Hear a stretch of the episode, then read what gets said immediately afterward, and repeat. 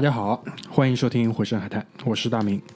我是居里，居里很久没来了啊，所以呢，今天这这人很坏，对吧？就赶上了关键的时刻都会出现。那这一期呢，是整个二零一八年的，呃，二零一八年可能是最后一次录音，也可能是就最后一期节目吧，应该是会卡在二零一八年的最后一个周六跟大家见面。所以说，他也知道，就是对吧？可能要是时候出现一下了。可见我这个人的重要性，对吧？然后，嗯，至关重要的就是历史转折点的这种节目，对吧？都要我来录的。然后可能我们会宣布一些消息，也可能没有。没有没有，不要不要吓大家，好吧？然后本来呢，墨尔本这期剧里就应该要来了，因为他也是做过作为一个去过墨尔本的人，对吧？但是放了个鸽子，然后我没有放墨尔本鸽子，嗯，对，最屌的就是我们请来了那个 Joanna，，本来以为她是在墨尔本就是留学生活的嘛，然后人家来了坐下来说没有啊，我是在悉尼留学生活的，墨尔本我只去过两天，但是反正。因为我相信，就是大家听到我们这个这期节目的时候，墨尔本那期已经听完了。墨尔本那期整体的效果其实还是蛮不错的，对吧？好吧，所以呢，就是重点是居里说下个礼拜一定补偿你，所以于是这个礼拜呢就他来了。问题是，他来了之后，其他人都没来，他们回避一下，这种二王不相见，你知道吗？对吧？所以马大嘴、葛大爷这种就选择回避了，好吧？马大嘴又开始耳鸣了，可能。啊，所以呢，今天就是我和居里两个人。那我和居里两个人录什么东西呢？我们就在群里讨论这个事情，对吧？呃，那一天是因为什么事情啊？应该还是讨论未来汽车。先先说未来汽车，就是这么明显的一个移动移动棺材，为什么可以就是得到这么多的关注？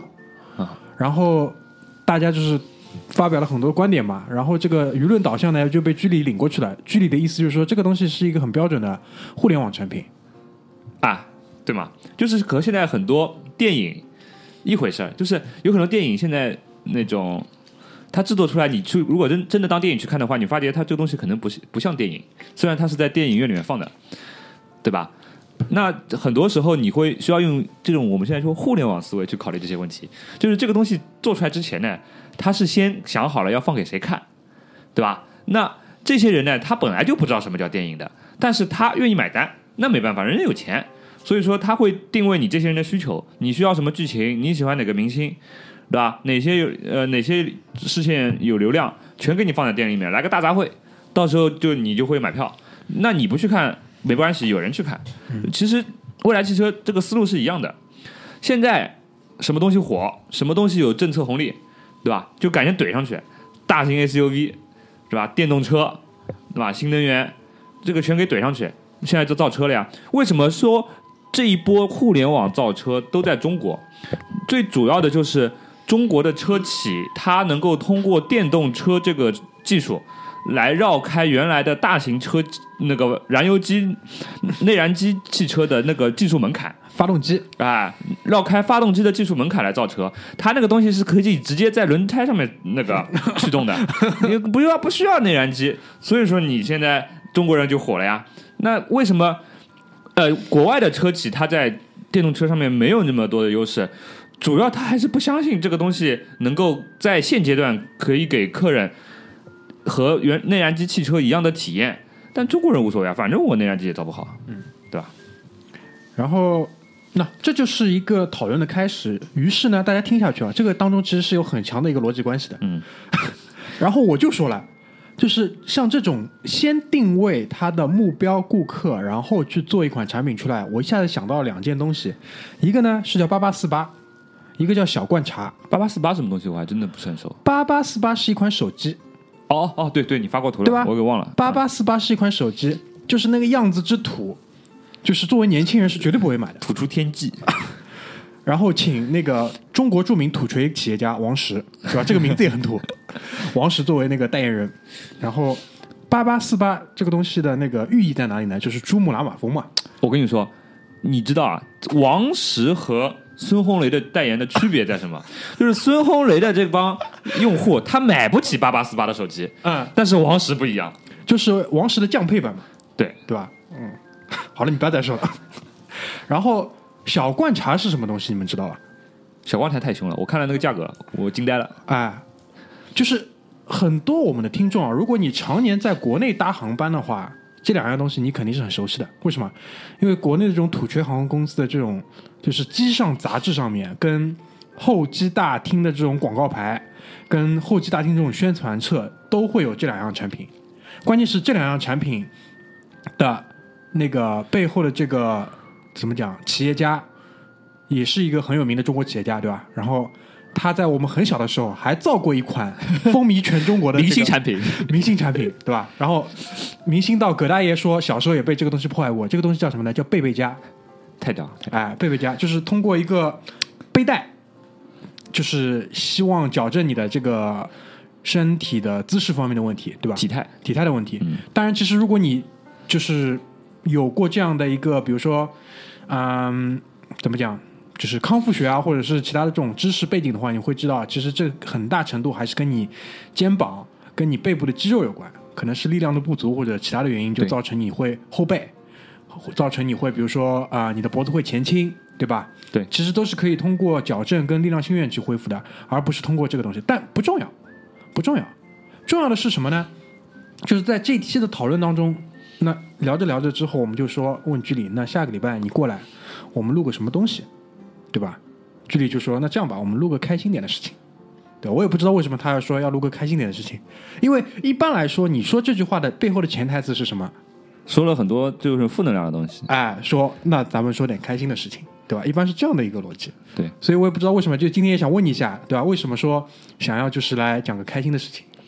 呃，因为我觉得二零一八年还是挺挺开心的啊、这一点就是这也是为什么说今天只有我们两个人对，然后一说什么开心点的事情，群里马上那帮人就没声音了。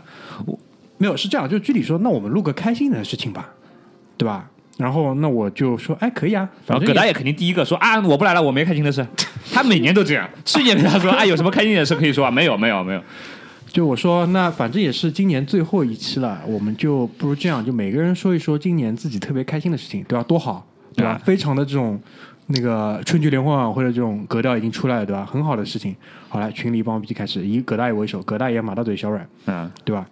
然后说没有开心的事情，对吧小阮他他妈没有开心事，他从上一家公司离职，拿了啊十万块钱的分手费，连税都不用交。他不开心，我不知道谁会谁能开心。哎，不重要，好吧，这不重啊要。然后那个还有谁啊？两个两个女孩子们都说什么班次班次那个班次那个排不上，对吧？对没法来，对吧？嗯，反正原因我们都知道，就不说了。对，然后老张特别坏，老张说，老张先先说了一句话，哎好像有题材。对吧？然后老张先报了自己几件比较开心的事情，嗯，然后最后来了句：“我那天有事情。哎，”意思就是你们帮我说一说，对，对吧就是没来，但是要凑个份子，烩面菜。很坏，哎很坏，好吧？所以就是反正还有就龙哥，梦龙，梦龙从头到尾就没有说过话。隔了三天之后，等这个话题已经彻底凉掉了、冰冻的时候，他出来讲一点这种无关紧要的事情，对对吧？所以就，所以就是只有我和居里两个人了。梦龙这逼平时不是不看微信的，他是有选择性的。嗯那天我帮他买了那个打折的衣服，给他送过去，跟他要钱的时候他还是回的，但平时群里面东西他就假装没看到。很坏，很坏这种人自控能力还是蛮强的。真的很坏，嗯对吧？所以呢，就是花了十分钟啊，简单的解释一下，就是年底了嘛，大家还是希望说可以开心一下，然后也是借这个机会，很快的回顾回顾啊、我们整个节目，包括就因为今天来到现场只有我和居里嘛，那这也只能我和居里两个人简单的来。对吧？总结回顾一下整个二零一八年，然后对明年的一些事情的安排，也在这边借这个机会跟大家做一个通报，好吧？所以呢，就还是先从节目开始。那我们这个节目一五年做到一八年，嗯，一八年差不多其实第三个完整的年头做下来，那一共呢是播出了四十八期节目，但录应该录的更多，好吧？播了四十八期，但很多人就会讲说。一年不是五十二周嘛？你们按照每周六来更新，当中也没有开过天窗的情况下，为什么是四十八期？一开始我也觉得有这么严谨的客人啊？啊，嗯 有这么严谨的听众啊？你你不知道的，对吧？嗯你不知道的，因因为一开始我在算的时候，我也有这个问题，哎，为什么会少掉四期？后来我想起来了，就去年春节的时候，我们休了个假嘛，不是？从二月十号就春节前的一个周六播完一期节目之后，整整就停播了四周，作为一个啊、冬歇期，回血，哎回血，好吧？所以说正好五十二减四，四十八，四十八期，一期都没有欠下大家，好吧？完整的播出来了。那在这四十八期当中，第一期是那个《夜之三部曲》的最后一集《梦境》，这个我觉得是非常非常让我惊讶的一点，因为我一直觉得说录《夜之三部曲》好像也就是上两个月的事情，但居然已经整整一年过去了。然后一八年的第一期《梦境》嘛，对吧？也是居里是有来参与的，然后一八年的最后一期他也来了，所以这个人真的是，不是我跟你说，惊讶这件事情，嗯，有时候你明年三十岁，对吧？嗯为什么我一点都不惊讶呢？嗯因为我已经习惯了时间的加速度了。哦，好的，嗯，对。到你三十岁的时候，你你也会慢慢习惯这种加速加。速向前的那种时间。你有没有就是可不可以举一个更具体的例子，让大家都明白，就是这种加速度之快大概是什么样的感觉？呃，你小时候有没有过暑假？哦，你不要再好了，你不要再说了，我已经明白了，你不要再说了。一般呃，过暑假过到后半段的时候，会有一种体验，就是又想回学校上学，因为暑假实在太无聊了。到后半段的时候，我不知道你有没有这种体验。我小时候是这样的。然后呢？然后呢？你想说然后然后你当然你三十岁以后，这个两个月根本就来不及，就像暑假这样一个时间长度，根本就来不及你去思考什么无聊不无聊，嗯就一眨眼就过去了。嗯就是呃，有可能你现在是时间是按一个季度一个季度过的，然后可能再过两年就是按半年半年过，然后可能一个月都不知道怎么回事，然后又发工资了，然后刚刚发现发工资了，可能下一次发工资又又是下个礼拜了，就是时间真的是过得很快。若有所思，对吧？对大家听完了剧里话都若有所思，好吧？所以这就是，啊、怎么说呢？就是第一期的这个节目，反正因为我我在做这个节目之前，也就快速的翻了一翻，所以当时觉得还是真的是挺惊讶的。那在这四十八期节目当中，嗯，有这么几期的播放量呢，就是我们可以观察到的播放量比较高的几期，给大家报一报，好吧？首先比较高的，最高的是那个首尔五日思考，挺奇怪的。这期节目不知道为什么会有，就是在目前可被观测到最高的一个播放量，差不多在荔枝上是在三千一左右。然后呢，紧接着跟它比较接近的就是，嗯、中年危机一第一百五十五期中年危机，然后中国的零售业态的观察差不多都在两千五左右。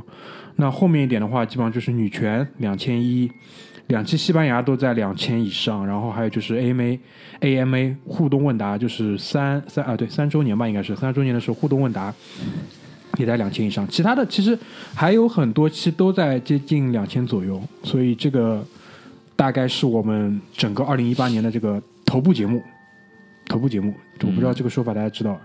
头部，嗯，我觉得再做下去的话，我们可能在播客界也要做成一个头部品牌了。嗯，啊，因为你去看一看，能够坚持做三年的，不管盈利不盈利的，反正不多的嗯。啊。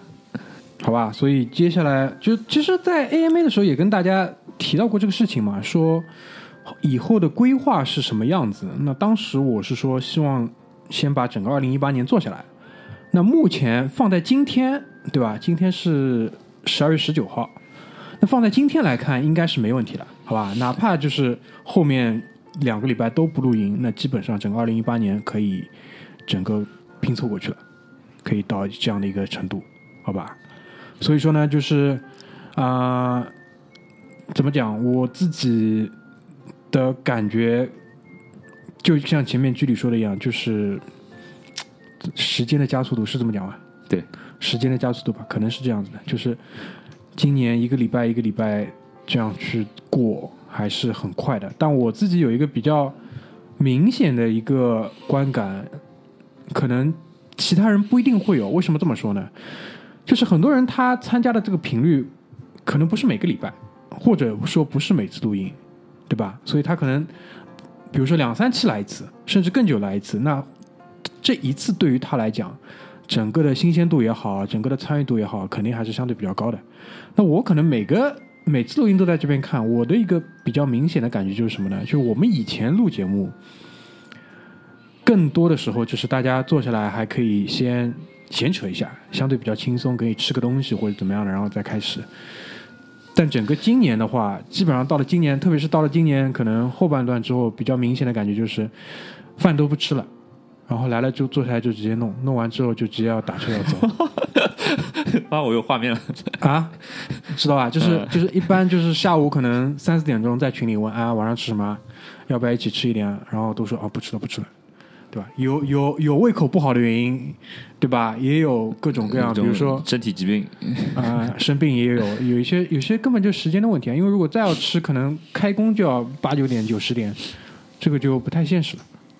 就是很多次，我不知道你们有没有印象，比如说这种话，一般老张讲的比较多，说什么啊，我过来跟弟兄们对吧碰碰头，哎，对吧？露点什么不重要，就就这种意识形态的话，那那就是我我的问题就是，那现在这个东西，这个录节目这个动作本身的这个作用，对于所有录节目的人来说，还有没有这么明显，对吧？这个这个问题，我当时也是抛给过呃一些人，对吧？像比如说，我可以跟大家分享啊，反正今天他们都不在，就我跟距离，对吧？嗯，葛大爷，葛大爷基本上就是也是那个玩命玩命那个、呃完完成任务的这种节奏，嗯，就基本上就是他现在一般会在他的办公室里跟我们录音，他不会回家录音的，因为家里的话就是第一小孩吵，第二那个什么 WiFi 信号不好，干嘛？反正总之理由很多，对对吧老婆眼神也不太好，哎，透透哎，就是镜子透过镜子里可以看到老婆的什么眼神的鱼角这种，对对吧？这我们不知道，我们没有看到过老葛大娘的眼神，好吧？反正都是葛葛大爷自己在讲。反正他一般会在他的办公室里给我们录音。那在办公室里面，一般同事下班六点半，那六点四十五分清个场，有时候我们就七点七点一个开始，对吧？就看到整个整个他的那个办公室，就看到他的那个办公室天花板的那个那个那个幕布墙，然后他就在那边跟我们录。所以他其实很多时候也是基本上很很要抓紧时间，有很多时候就是不吃饭也是因为要为了他。就比如说好几次，我就跟 Charles 解释嘛，我说我们先不要吃吃东西，对吧？你先随便吃一点，我们先跟葛大爷录完，让他可以先回家，八点结束了我们再去吃。对，大概就是这个样子。那对于比如说，嗯，马大嘴来说，其实情况也是很类似的，对吧？他有时候七点下班，七点半下班过来，基本上他一般老时间，所谓老时间就七点四十五，七点半到七点四十五到，然后很快，因为他来的话，他他一来，对吧？鞋子换好，对吧？摸两下狗，然后进了房间就直接不跟你说话，就开始搭设备，就把所有设备搭出来，然后 就意思说你快点弄了，快点弄，我已经准备好了。哎哎，嗯，有时候也没有这么急，但是他基他基本上就是会做这个动作。有些人来了之后不知所措，对吧？在房间里转一转，也不知道要去要去拿个东西或者怎么样的。然后对吧？冰箱门一开，拿一瓶东西，然后就嗯瘫坐在那里，然后哎，手机台子上一飞，对吧？然后叹口气，基本上就开始弄。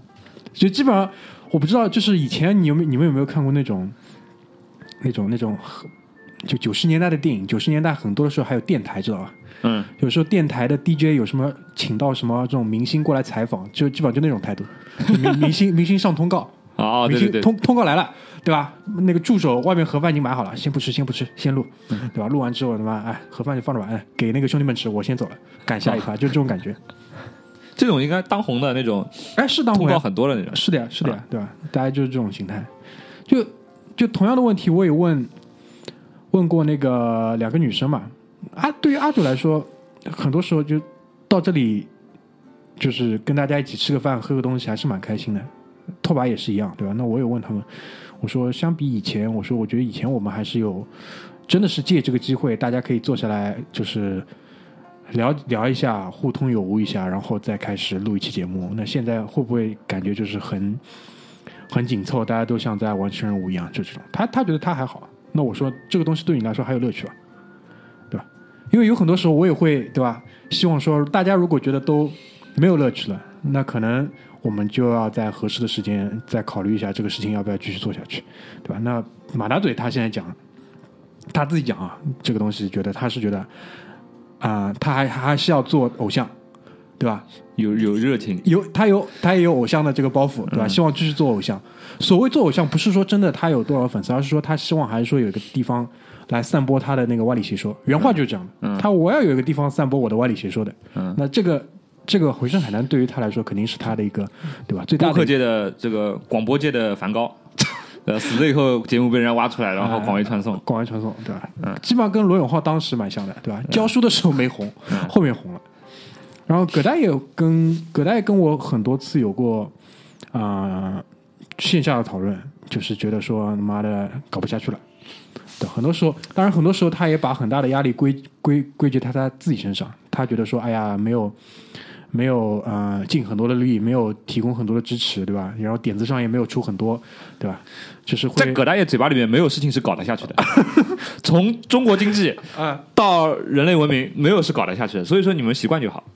哎，我今天看了一个，你讲到这个，我想想起来，今天看了一个谁发的东西啊？是就是号称是钱钟书讲的，但不知道是不是真的。嗯大体上的意思就是说，人只分两种，然后就是说怎么去判断这两种人呢？就是一串葡萄拎起来，一种人他会先挑所有好的吃，嗯所以他每一颗吃的都是这串葡萄里最好的那一颗。嗯另一种人呢，他是会把好的留留到最后。嗯然后就是这段话的大意呢，就是一种人他是所谓相对的呃积极的人，嗯一种是所谓相对悲观的人。然后他说，所谓积极的那些人，他有的只有回忆；就所谓悲观那些人呢，则拥有希望。呃，这个这个那我道理是有的。我不去评断这句话，那嗯，就按照你这个说法，葛大爷应该是属于后者。葛大爷这种人，我觉得，因为你们呃不知道你们看过一本书没有，就是还蛮有名的，就叫《少有人走的路》。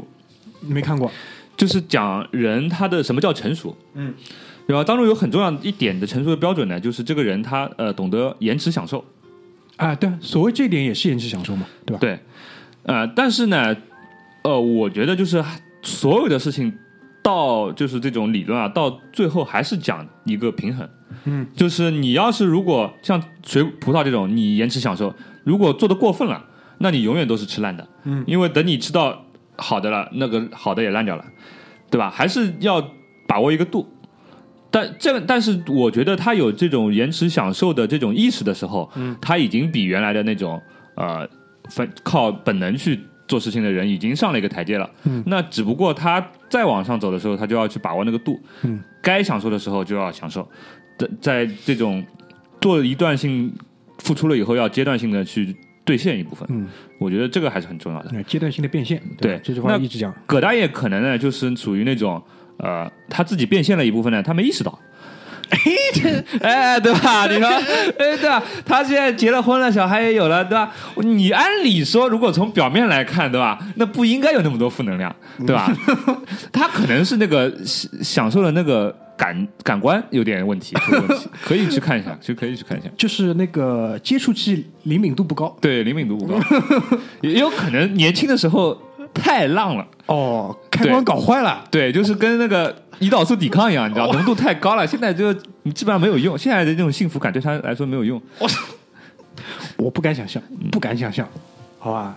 所以大概就是我们几个人的一个心态。那今天居里在这里，这个问题也想问一下居里，对吧？就你是怎么看这个事情的，对吧？这个还还二零一九年还要不要录下去？还要怎么样录下去？啊对吧？我觉得啊，嗯那个就说到我前两天碰到跟一个老朋友见面，这这朋友呢最近在做外卖，你知道吗？就是大家知道啊，就是如果你现在想呃加入这个外卖行业呢，首先啊，我劝首先我这边把观点放在这里，就是劝大家不要进入这个行业。但是如果你实在想进入的呢，那我告诉你，其实也很简单，你就找那些餐饮集团他们的旗下的外卖品牌去加盟就可以了。然后，那我那朋友呢，大概是在半年多前就加盟了一个呃外卖店，然后自己去找了选址，然后开店招人做运营，做起来以后，现在差不多要半年多。他现在正在度过他的那个呃店的第一个冬天嘛。然后这哥们他跟我分享了一个数据，就是说他去入驻的那个商场，就是像一个美食城一样的那种商场，里面全是那种呃呃店铺，就是饮餐饮店铺，呃，大多数都是做外卖的。他说他进去到现在大概半年多，所有的店铺基本上百分之九十都已经换过一遍了，都已经倒了，重新开了，然后又有不断的有人投身进来，有的店铺一个租铺位已经换了两家人家了，嗯，然后他是唯一或者说最多呃可能也就最多两三家是能从他进来的那段时间坚持到现在的，所以说在外卖平台上面，呃。那个饿了么还有美团，现在两个比较大的，就是它是属于头部商家，你敢想象吗？头部商家，然后最最关键的一个事实，我现在说了啊，就是它作为饿了么的头部商家，它现在是不赚钱的，嗯打平就是对，呃，就是每个月的运营能打平，但之前的前前期投资到还没到现在还没有收回来。呃，所以说呢，就是我就想就反观用这个例子啊，去对照我们的节目来看一下呢，很有可能我们在一个可预见的未来未来当中，它是我们是可能会成为播客界的一个头部节目的。因为没死，对，因为没死，嗯，对吧？所以说，既然已经做了四年了，快，嗯，那不如就再做下去，嗯，对吧？万一有机会，我操，不要再讲了，很可怕，对吧？讲到万一这种事情，我就觉得很可怕了。嗯，还有一个重要一点呢，就是呃，像我现在来的比较少，嗯，但是呢，我这个人平时呢也没有说是我不来的时候我搓麻将去了，对吧？那个我也积累了很多这种啊、呃认知的那个深浓度，嗯对吧？可以在当中发挥一下。有一点就是很重要，我觉得就是你有很多想法，嗯，呃，但只是想法，嗯，但是你如果不把它用语言表达出来以后，你的想法本身也会升级一次，嗯，就是它会更成熟。你在说的时候，哎，我操！我本来想的这个是通的，现在说出来好像这个不是一回事儿。然后有但有可能越吹越好啊、对，就是吹牛逼有可能也越吹越好啊。，这个这个事情我是有有感触的，是这样的，确实是这样。这个是需要刻意练习的。那我觉得，对于吹牛逼这件事情，我们这个节目是一个很好的一个刻意练习的平台。嗯，对，所以我觉得马大嘴的想法也是这样嘛，对吧？需要一个散播他外力邪说的地方，对吧？对，就可能未来我们的目标就是也很明确，一个是不断的刻意练习自己的吹牛逼技能，还有一个就是争取能通过拖时间把我们节目做成一个头部节目。对，就把竞争对手先拖死。对，就有一天荔枝发现，操，都死光了，然后一看这个播客，二零一五年注册到现在，对他妈还活着，然后一看每荔枝一看我也活着，还拿了一笔新的投资。对吧？然后看他每个礼拜六还在更新，嗯对吧？呃然后赶紧联系了一下我们，因为我们我现在就是有时候去什么申请一下什么荔枝的认证嘛，基本上就是石沉大海，鸟无音讯，大概就这种意思。对，其他的这种平台呢，有可能我们有一天把荔枝也拖死掉。挺可怕的，挺可怕的，好吧？所以这个是前半段吧，前半段的一些就是关于这个节目上的一些思考，好吧？然后我们先简单进一首歌休息一下，现在下半段呢就是轻松一点，下半段相对轻松一点，我会具体讲一讲我们两个人个人的一个整个二零一八年的一个情况吧，好吧？嗯，可以从业余爱好啊，从工作啊，从生活的角度来看一看这一年的一个，比如说印象比较深或者是有变化的地方，好吧？我们先进一首歌休息一下。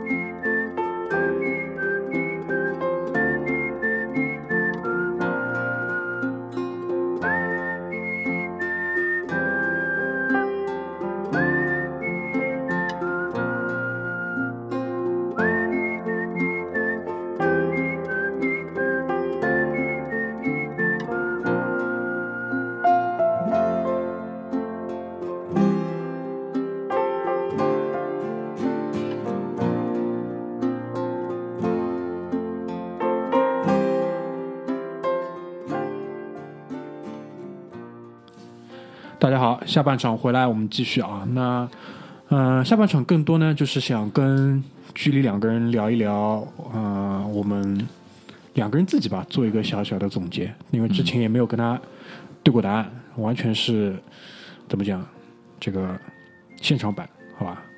所以就是一会儿他答了什么东西，如果大家觉得很奇怪，不要怪我，好吧？对，就没有发言稿的。没有发言稿，就是当然我们列了几个小的点啊，以防就是两个人没有没有边际的聊下去，所以说我们会可能还是先讲讲，就是整个二零一八年觉得看下来印象特别深的电影。对，嗯，我先说吗？好呀，你先说啊。啊、我今年我说实话，呃，几乎没怎么看电影啊、因为这个现在电影我不怎么看得进去，然后实在是有人推荐，或者像我老婆这种人拿枪逼着我，我可能看一下，嗯，勉为其难看一下。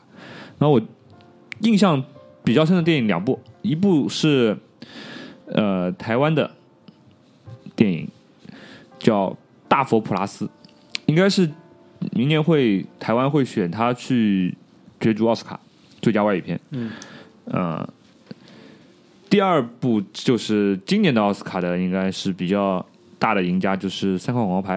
然后我们在之前节目里面应该也提到过。嗯，还有的其他的电影我都记不起来看过什么电影。嗯，啊，对吧？你们不要跟我说什么我不是药神那种什么东西乱七八糟的，这种电影我都没时间去看。嗯啊，所以说啊，反正都是我个人的想法，不一定对。那个大佛普拉斯你是跟我们推荐过的吗？这个电影你觉得好在哪里啊？因为你呃推荐完之后，说实话，我就今年我们都是就电影可能还看的多一点，就我们以往肯定还啊、比如说看很多的美剧嘛，嗯今年美剧真的是就是追的剧是一部都没有追过，嗯就是事后补作业呢，把那个《西部世界》第二季补掉了，嗯好了没了，极限了，就是。电影呢，就是居里推荐我们看那个《大佛普拉斯》，说实话到现在也还没看。嗯那如果我推荐两部电影，那当中你只能选一部看的话，我还是推荐你看《大佛普拉斯》。嗯，因为这个电影的话，它的拍摄的这个语言、电影语言和它的技法，真的是相对来说，在国内电影里面是非常前沿的。而且这部电影不无聊，我没有推荐你们去看那种什么贾樟柯那种乱七八糟的，或者现在店内国内有很多伪贾樟柯啊，那种江湖儿女，对那种东西，呃，我我是个人，我是介于这种艺术电影和商业电影之间的一个欣赏趣味，就是你不能让我觉得太无聊，但是呢，你又不能让我觉得太 low，对吧？嗯、差不多。大佛普拉斯的话，呃，当中的很多的电影的手法让我非常的呃感觉印象深刻。第二的，他是描写呃社会底层的人的一种生活状态，包括他们的各种困境，以及他们自己如何呃去处理的一个方式。嗯嗯，然后我觉得这是有一定的社会意义和价值的。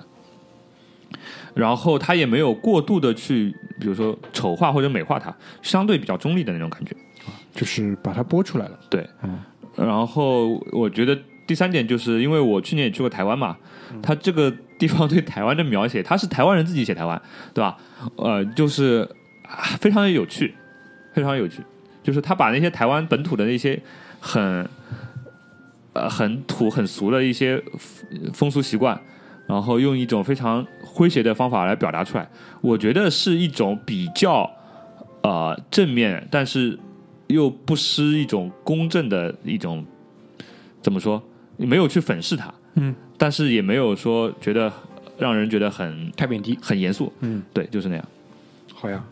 哦，当中还有他的音电影音乐非常棒，嗯对，是台湾本土的一个独立音乐人叫林生祥，嗯他是为电影写了整部的就是原声，嗯，然后就就包括我们现在这一期用的这个背景音乐也是的。对对吧？这个背景音乐的名字还蛮有意思的。嗯，呃，我们节目介绍呃结束的时候最后最后讲最后最来说作为结尾，我觉得还可以。好的，没有问题，好吧？那我今年其实我看的电影的那个数量肯定还是很多的，就基本上所有一线的这种爆米花的电影，我肯定全看了，除了《毒液》，就《毒液》可能是一条那个基准线，就低于这个的肯定就没有看了。你可能说的很多电影在呃现在一线上映，可能票房也很好，大家口碑也还可以，然后热度也蛮高的。有很多可能我连听都没听到过，因为我今年可能基本上对电影这个一块基本上就没有关注过。嗯，我们就比如说《海王》《毒液》，基本上就是两条基准线，就不能比这个再低了。我现在基本上唯一了解电影的渠道就是反派影评。反派影评啊，然后啊、但比如说这两部为什么呢？因为基于我的这个判断，按照这个这个卡斯的阵容，包括这个投资来看呢，肯定是不会怎么样的，所以就没去看。但比如说像《碟中谍六》最新的《碟中谍》，这些肯定还是看了。但这些电影就你，我会把它当做一个就是放松的时刻。就有些人他可能会选择去做个 SPA 或者干嘛的，那我就去看个电影。但真正就是看下来之后，嗯、还有一点印象的。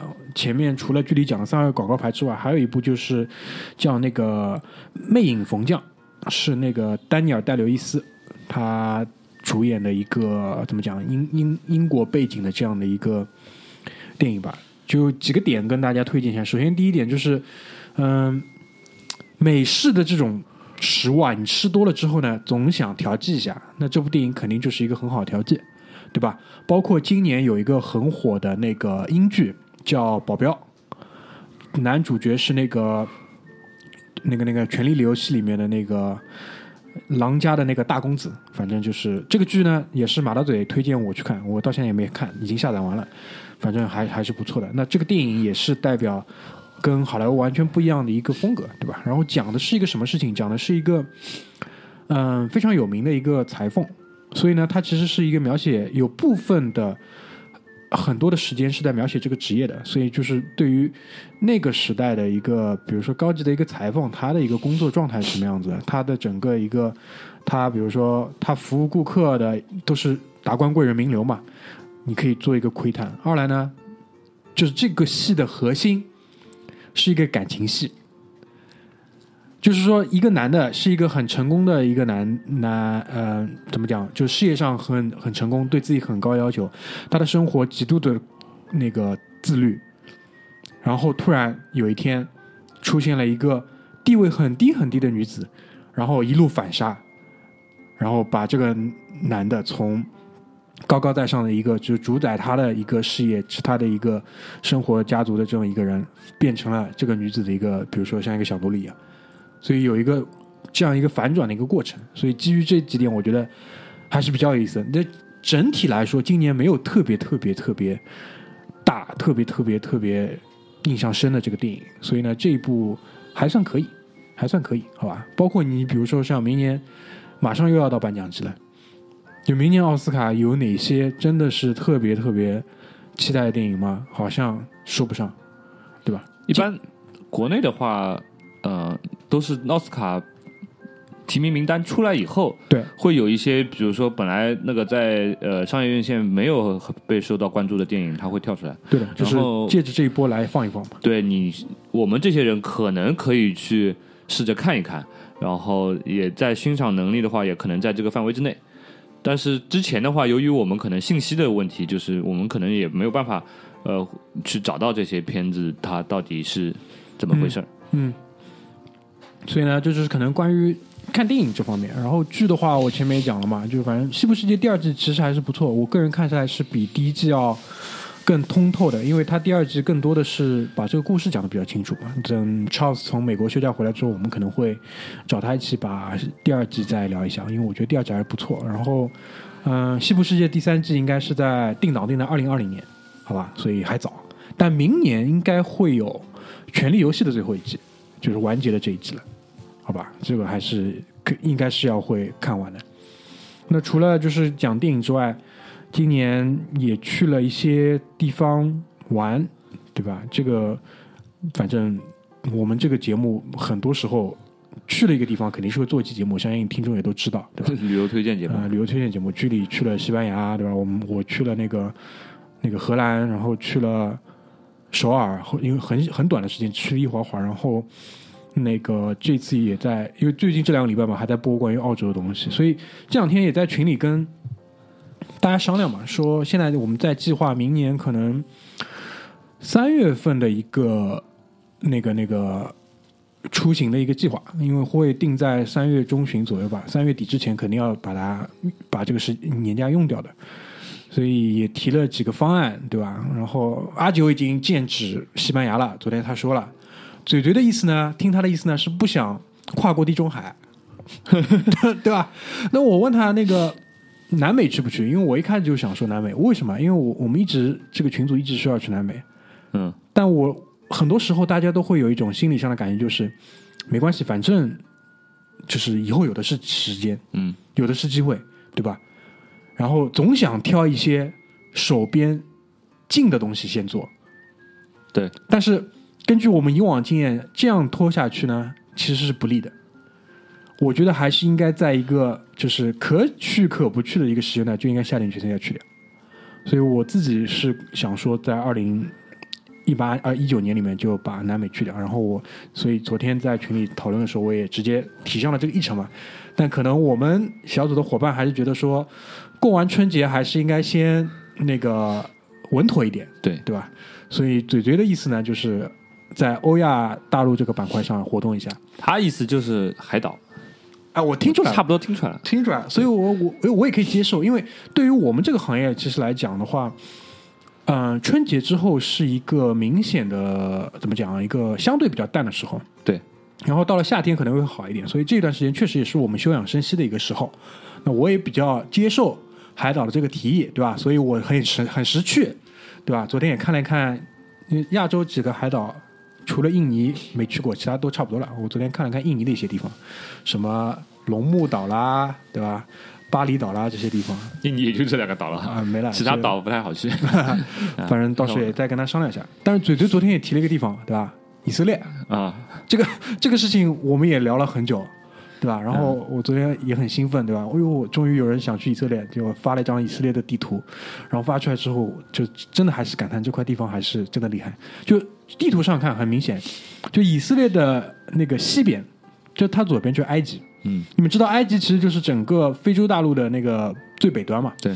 然后它的它的东面约旦，然后它就是卡在这个东地中海。地中海，因为它其实分比较明显的两块嘛，嗯，整个的那个岸边上，然后它的以色列的整个所谓的那个呃，怎么讲，就是紧靠着死海，然后旁边其实就是所谓我们在新闻里一直听听到的约旦河西岸，对，约旦河的西岸，嗯，不是约旦河西岸，我小时候听听那个广播，老师觉得那个地方叫约旦河西岸，and 西岸，不是的，其实是约旦河的西岸，然后看到。那个我们一直听到的那些名字，比如说我们如果看欧冠，大家会知道有，比如说什么海法马卡比啊球队，对吧？还有那个特拉维夫，对，也是球队。特拉这这两个就是相对来说靠海的那个地方，然后在靠相对靠近死海，它的那个内陆地区就是圣城，嗯，那个耶路撒冷，嗯，然后还有那个伯利恒，包括一些比较，对吧？所以我觉得可能吧。到时候再看，明年明年我们可能会去一些比较奇怪的地方，因为我还是这个观点，因为有些地方还是要趁着现在去做，不然的话之后就是成本会越来越高，越来越难的。关键现在去那种什么太大陆发达国家，嗯，觉得有点没什么没什么味道，就去了以后啊，就这样，是因为这个浓度够了，嗯，就换按照我们的这个说法，就是浓度也够了。到了一个临界值了，可能。就我，我觉得我姐就特别厉害，她就，她就，她就从来啊，她去过最发达的国家应该是，应该是日本，嗯。然后她之前她去过伊朗，去过约旦，然后今年我知道她好像去了摩洛哥，然后还有亚洲的那些什么小地方，文莱还不是哪里的，我具体忘记了。今年就是那个，我也想说嘛，因为我从来没有跟他，就是大了之后啊，从来没有一起跟他旅行过。嗯。然后他也一直去这种很奇葩的地方。然后，嗯，我知道他想去新西兰，因为我正好也是把那个新西兰签证签下来了嘛。然后就说什么时候一起去。但是他说新西兰之前呢，我还要再去一个地方。他今年明年春节过后，他会先去贝加尔湖。啊。贝加尔湖在哪里？大家知道吧？就是对吧，在极寒之地。然后我也不知道为什么他要去那里玩，反正很厉害，是吧？我们哦，对，以以色列他也去过。反正去以色列之前，我也会问一问他的一个对吧攻略。然后我觉得南美他可能也会想去，所以可能一九年的话，我们会稍微对吧定的目标稍微远大一点，这是一个小小的一个心愿吧，好吧。然后啊、说了一些玩的事情，也简单简单总结一下工作上的一些。我觉得工作上有很多具体的事情说给你们听，意思也不大。但有没有一些就是说，今年可能你在呃思维模式上、工作思维模式上或者技能成长上的一些变化？这个可以跟大家分享一下，就是有一些什么心得、体会、感悟之类的。这个问题问的很突然，我觉得就是可能是就是呃呃，这个节目我们刚才开始说要录的时候，然后那帮人都纷纷说不来，有个原因、就是可能今年我跟大明都工作上升职，对吧？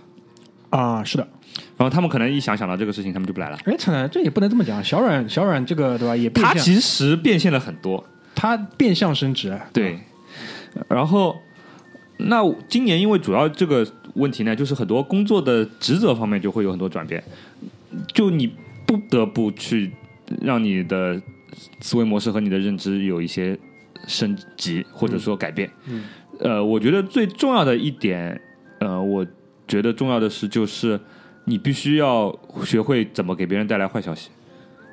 啊，不管是你告诉一个人你这样的工作的表现在绩效考核方面是会很差，嗯嗯或者说哪怕是到后面你可能希望他离开你们这里，嗯这个都是你必须要去学会的。嗯有可能你一般如果说在大公司里面，你会有那种 HR 去 support 你啊，或者说你有自己，你可能做到一个初级的管理岗位，你的老板可能会去 take 这个嗯那个事情。但是像我们这种小公司的话，很多事情就是你自己来。哎，你不要这样，这种事情其实，在很多大公司也是自己来的。因为公司越大，HR 可能越不强啊，就是可能就是就是按照我们说法，就是他可能的名头搞得很大，实际操作起来很多事情呢，不如不如你有经验。跟你们分享一个事情蛮有意思，就是也是公司 HR 带着一个同事，同事比如说什么长病假之类的嘛，带他去看病。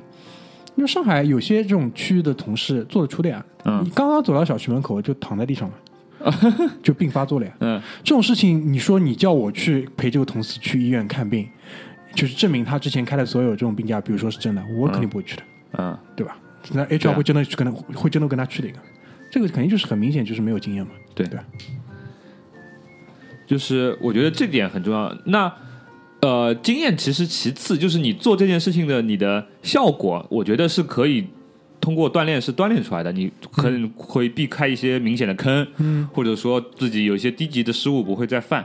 但是我觉得从你的心理的呃建设来说，呃，这个是有一个很大的一个呃呃跨度，你需要去跨越的。嗯嗯，一开始我们到一家公司去做人做事的话，大家很多很多人他会都会进入一个比较呃，可能很多人愿意进入的模式，就是呃，我要与人为善。对吧？很多时候我们都喜欢做好人，这这个在一个，然后如果你左右逢源，你会有很多的资源会帮助你，然后有很多的信息，然后在关键是也没有人会想在背后人可能背后想害你的人也会少一点，但是当你发展到一定层次以后，这个模式可能反而会害你。就是当你要为一件呃多个人合作的事情负责的时候，你就必须去为呃当中有一些表现不好的同事带来给他们带来坏消息，从而保证你的工作负责的这个内容，它的呃质量是能够在你的预期之内的。嗯像我们我工作的这个地方的话，从九月份开始，嗯大概已经换了一半的人了。嗯呃，基本上就是由于呃，大家对于工作的理解不一样，嗯。就是你该走的你就得走，嗯。那我们可能很多，我们这种企业还不是那种就是说啊，你你走吧，就那种、嗯。很直接的要表达，但是你必须在工作每平时的工作当中体现出来，嗯。就是你可能胜任不了，然后你可能呃，除了你改变自己去胜任这份工作的话之外，你可能唯一的选择就是你走，嗯，就不可能是呃再去做一些比较呃模糊的一种表达，嗯。这种时候你必须站出来。嗯。这一点我觉得就是我在今年的某某几个时段有跟你一样的差不多的经历，因为我觉得是这样的，有时候并不是说呃境况不好要去做个事情，而是说我们现在的境况，比如说啊，可能长期在百分之九十左右，嗯，那我要冲这最后百分之十，讲到底就是每个人要再比现在要多做一点，对吧？那有一些人就比如说刚才就符合剧里这些描述的情况，你就要做出改变。然后很多时候，嗯，我觉得就是给这个人带来坏消息的同时，你坚持如果去做的话，对于其他人来说，就可能是就会是个好消息，包括对于你自己来讲也是。有时候，因为我们会有一些，有一些，比如说管理者，有一些公司，包括特别是比较大的公司，嗯，每个人为自己的一个职责负责。对，那除非除非这个事情大到一定的程度，你可能会牵扯到其他的一些职责负责人。OK，大家一起来解决。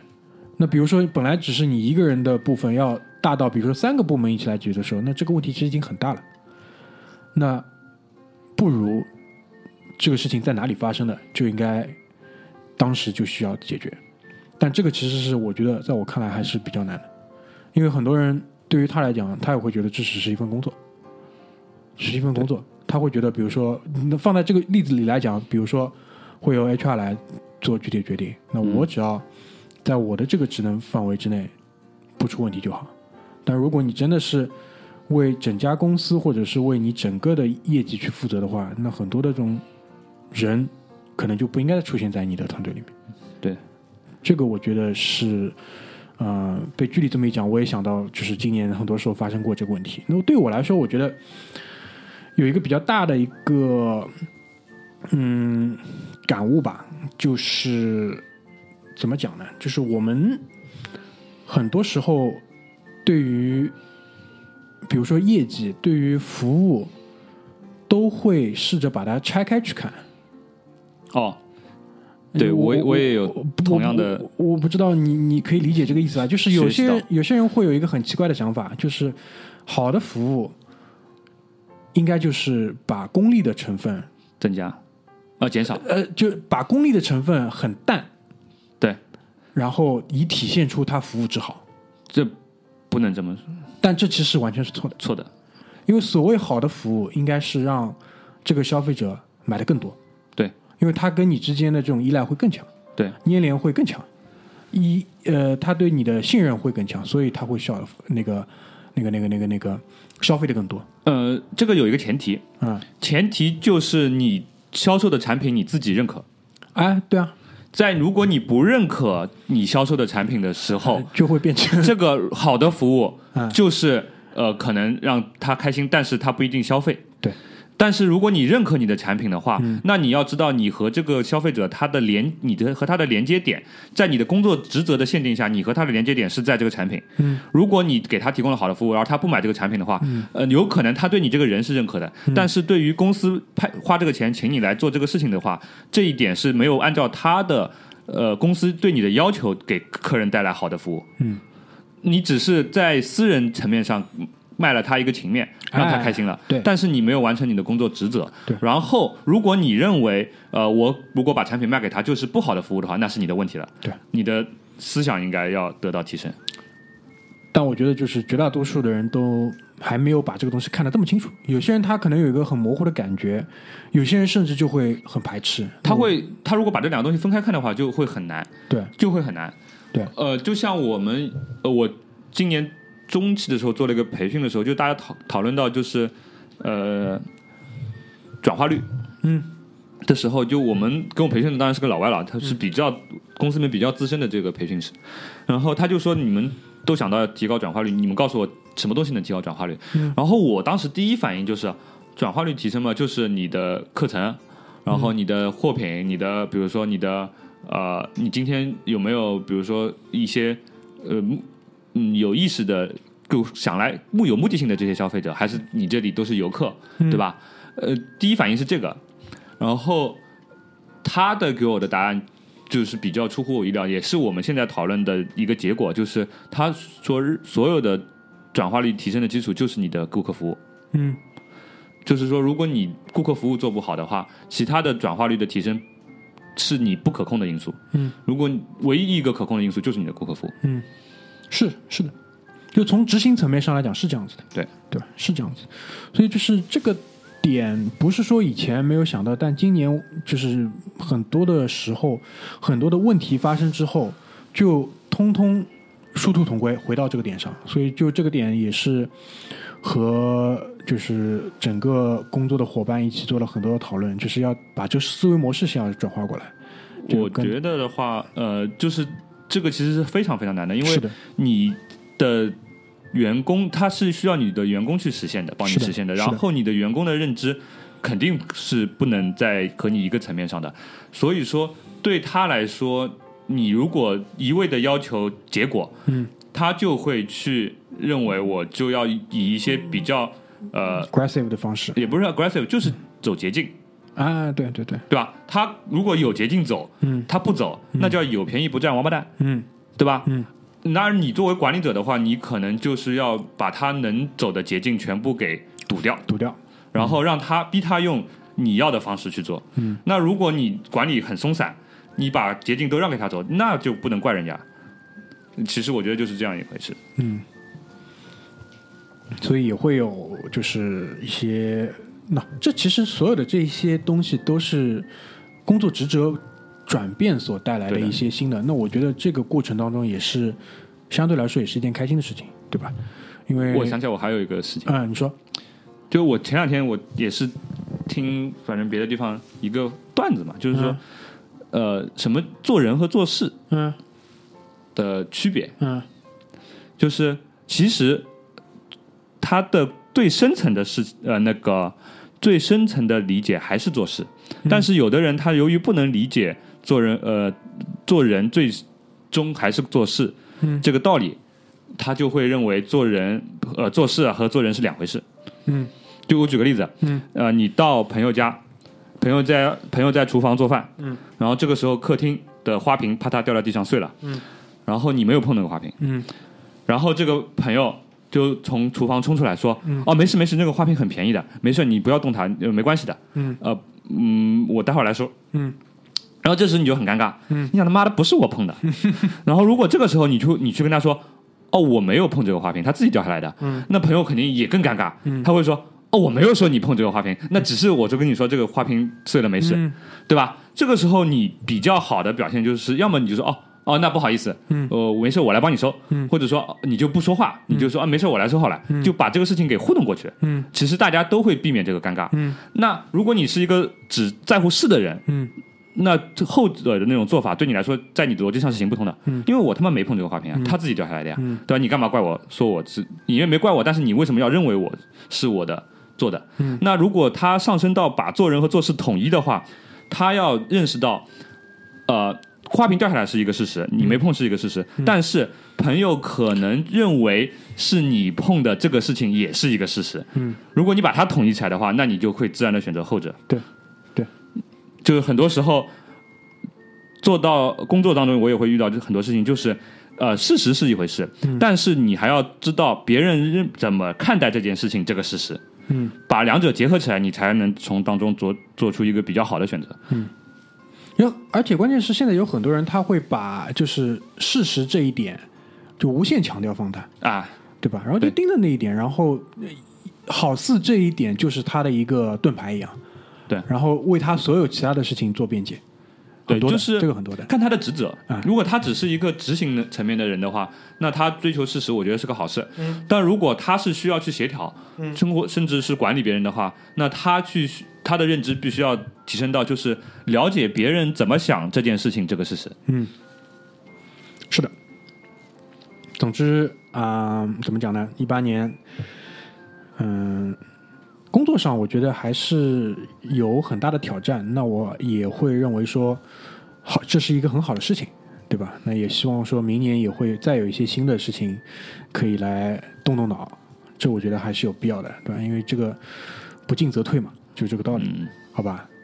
然后我觉得很多要总结的事情，对吧？也跟大家分享了。那今天有一些没来的人也很坏，对吧？就是人没来，但是还想要刷一个出镜，刷一个存在。比如说老张，对吧？前面在群里跟啊，对在节目里跟大家讲了，人不来，先把话丢出来。老张说，今年他比较开心的事情都是跟出去玩有关。他说那个去了狗软胶，狗软胶 这其实就是我们那个去吃小海鲜嘛，在那个宁海县狗软胶这个事情是怎么回事？我跟大家讲一下，我们那个坐船出去了，然后老张的老婆就是编辑了一个视频嘛，那想发朋友圈，发朋友圈就会涉及到一个问题，就要做定位，嗯然后定位出来的话，那个地方就叫狗卵礁，就一条狗的狗，对吧？那个软的软，礁石的礁。然后这个时候，那个船老大，船老大就晒得很黑，对吧？非常的怎么讲，朴素的那一张脸，然后留的胡子，然后在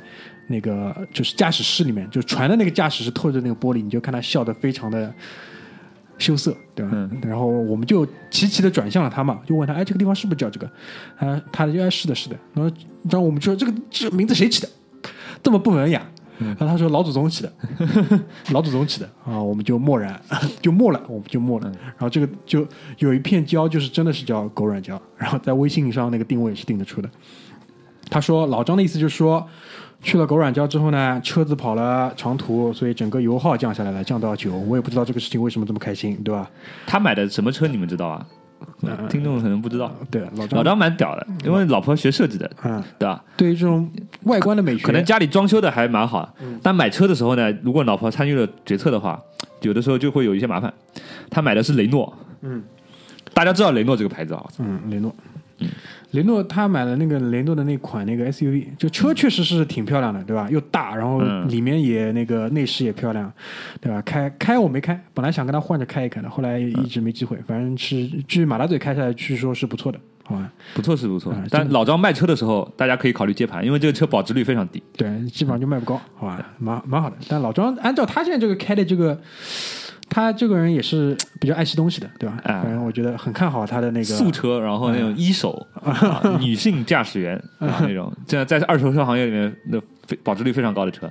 对然后还有就是那个小阮，对吧？小阮说他比较开心的事情是那个在老特拉福德见证了温格的谢幕，对吧一？层，然后就在今天，对吧？除了温格以外，穆里尼奥也在曼联宣布下课啊。这个事情，反正这两天蛮多讨论的嘛，就就会其实围绕的观点无非两个，第一呢就是整个福格森时代结束之后，那这个权力包括权力所带来的利益的分配，就一直没搞定。然后呢，这当中就是很多股力量在纠葛嘛。那你你想，这种运动队出去，包括不管是运动队还是其他地方，很多时候还是要自上而下的有一股那个统一的执行力嘛。那肯定就是没有。那穆里尼奥呢，觉得他自己就是足够的屌，对吧？他确实也是很屌，然后他觉得他可以自上而下把这一股力全部都捋顺了、撸清了，然后可以去做对的事情。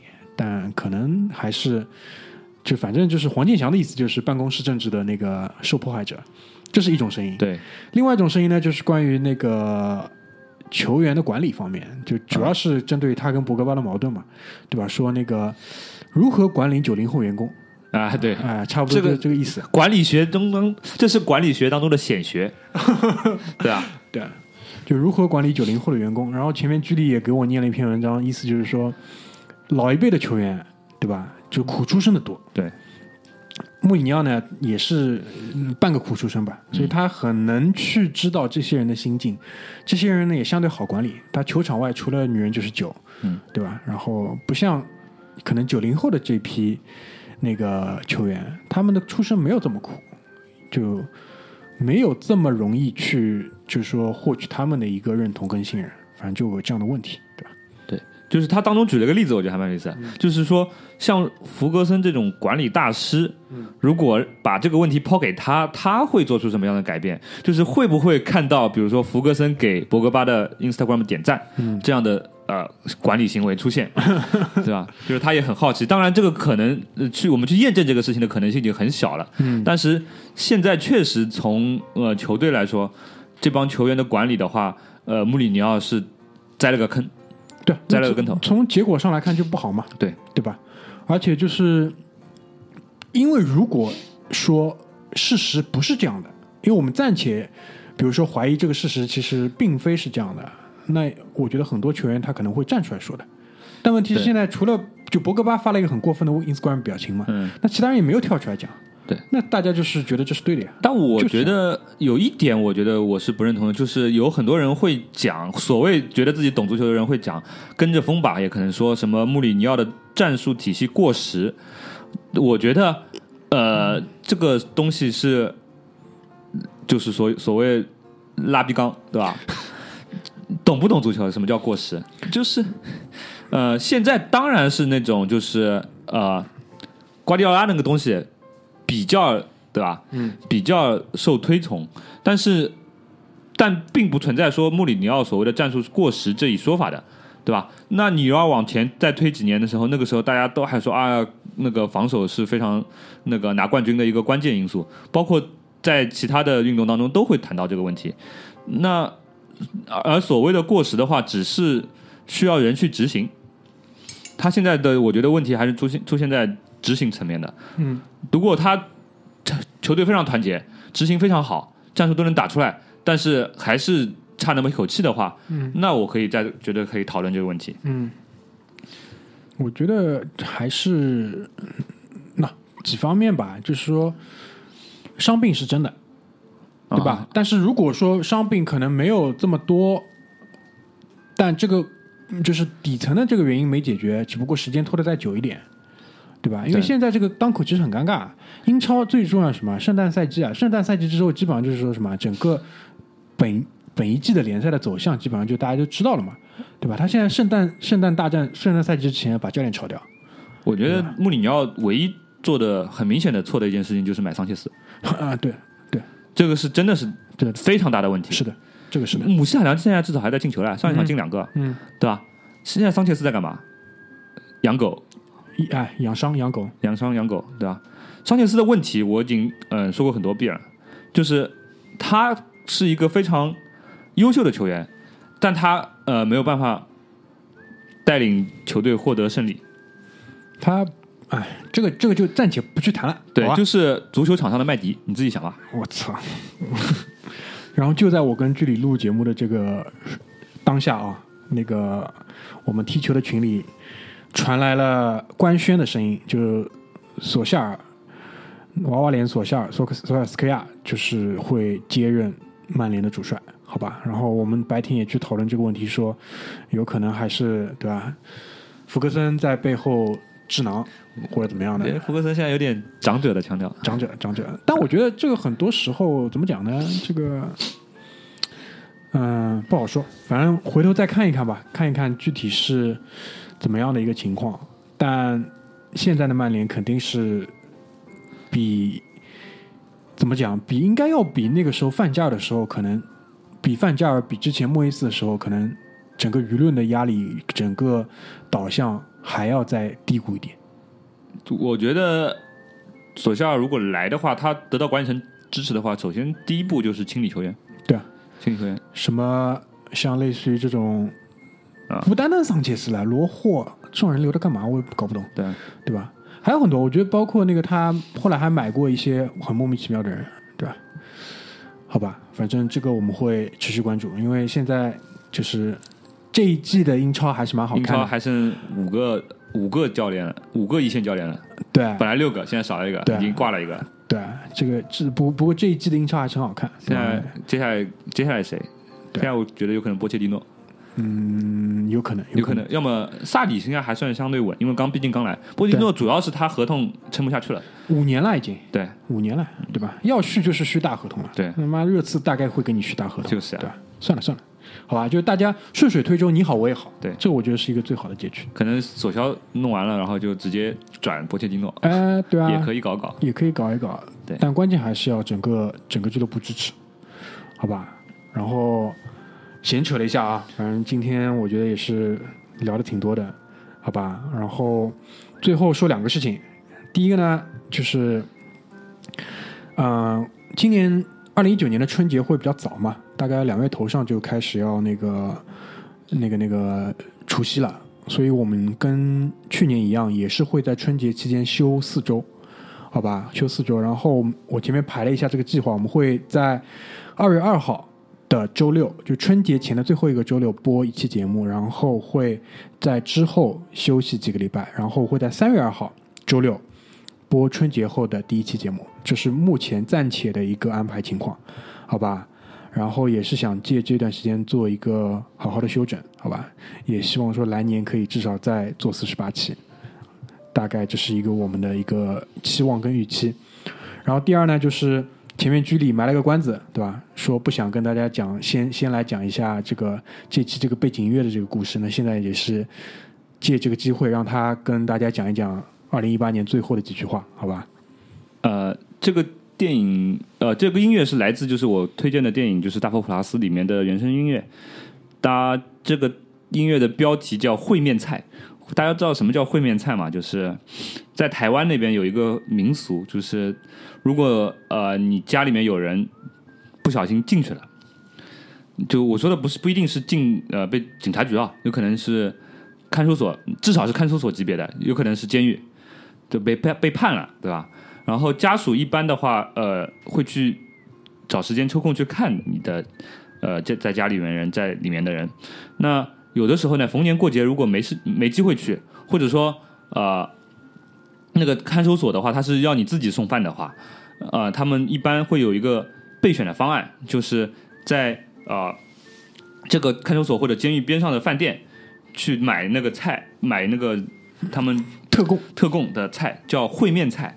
就是你家里人出了钱，然后到了指定的时间，饭店会烧完这个菜送进去，给你们在看守所或者监狱里面的那个家人去吃。那这个菜呢，叫为什么叫烩面菜？就是因为当你吃了这个菜了以后，你就如同见到了家人。所以说，这个作为二零一八年最后一期节目的话，我们把这个音乐放在里面，也是给大家一个呃，怎么说吧，念想，就是虽然我们不能，我啊不能每一期都出现，对吧？嗯，但是当你听到这个节目的时候，呃，你就可能可以想到我，或者说，如果比如这期马大嘴没来，但是你听节目的时候，你就可以当做见到了马大嘴。嗯见物思人，嗯，好吧？这个的话，你就其实我觉得见物思就是听节目想到这个人，要比见物思人这个条件上各方面来说要好得多的多已经。直接很多了。对，直接很多了，对吧？然后有任何的想要说的，也可以关注我们的公众号“回声海滩”，对吧？来微信公众号跟我们做这个沟通，好吧？谢谢大家，然后也提前祝大家新年快乐。呃，大家新年快乐，好那今天我们这一期就先到这边，拜拜。拜拜。